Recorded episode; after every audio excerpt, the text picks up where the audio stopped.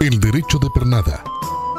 Bajo el prisma de las ilustraciones surgieron una serie de mitos sobre la Edad Media que redujeron este periodo a la mayor pestilencia moral de la historia.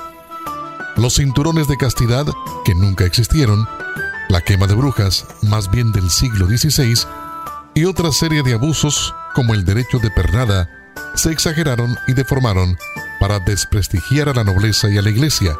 Pero, ¿existió realmente el ius primae noctis? Sí. Lo que no está documentado es que fuera algo frecuente más allá del plano teórico. El derecho de pernada o ius primae noctis era el privilegio feudal por el que los nobles tenían potestad de pasar la noche de bodas con la mujer de sus vasallos, esto es, de desvirgarla. Se estimaba uno de los muchos abusos que sufrían los vasallos, que en la práctica pertenecían al señor de la región tanto como la tierra o las cosechas.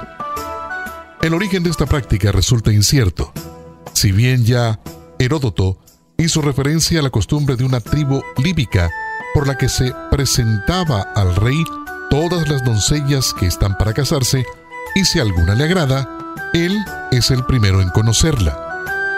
En la Edad Media el derecho de pernada podría tener su antecedente directo en la costumbre germánica llamada Beilager, por la que el señor de cada pueblo se reservaba la primera cópula con la novia, una práctica que derivaba de las propiedades mágicas que se le achacaban a la sangre del desfloramiento.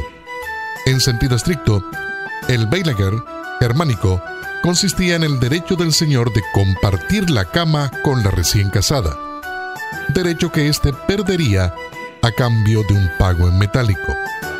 El concepto del privilegio sobre la primera noche se perpetuó en la época feudal, aunque siempre asociado a impuestos o tributos que recibieron nombres locales como el Merched, el Cuyagium o el Vadimonium, entre otros.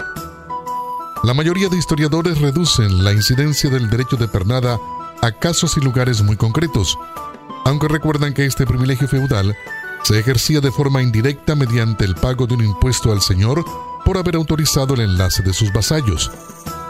Es más, era tradicional en muchos lugares que el señor simulara el acto sexual o saltara encima de la novia en las celebraciones que seguían a la boda, a modo de recordatorio del poder del noble sobre sus vasallos y como remanente de lo que algún día fue el derecho de pernada.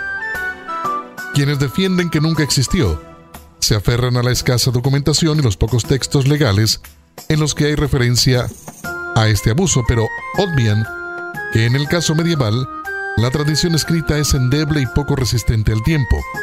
Así y todo, la sentencia arbitral de Guadalupe de 1486, por la que Fernando el Católico puso fin a muchos de los abusos de la nobleza contra los vasallos catalanes, se menciona que ni tampoco puedan los señores la primera noche que el payés prende mujer dormir con ella o en señal de señoría.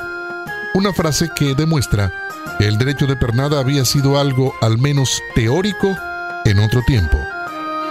Ni tampoco pueden los señores la primera noche que el payés prende mujer dormir con ella o en señal de señoría, era la frase importante.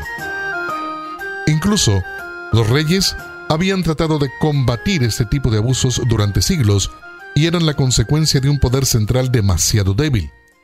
Los reyes apenas contaban con territorios y soldados propiamente suyos, y su poder dependía de la lealtad de los nobles. Alfonso X el Sabio, Fernando el Católico y otros monarcas con auténtico poder estipularon leyes contra los abusos de la aristocracia y prohibiendo explícitamente el derecho de pernada. Además, la creciente autoridad de la Iglesia también fue ganando fortaleza con el paso de los siglos y permitió que el matrimonio fuera amparado por la institución eclesial. Al considerarse el matrimonio religioso, quedaba claro que el derecho canónico estaba por encima de cualquier uso o fuero ancestral y que si Dios y la Iglesia bendecían la unión, sobraba la intervención de la nobleza. A partir de que la Iglesia monopolizara los matrimonios, los abusos sexuales pasaron de ser un pseudo derecho a ser los caprichos de un señor descontrolado incapaz de respetar la dignidad de las personas a su cargo. El matrimonio era algo sagrado, que ni siquiera los señores feudales podían mancillar.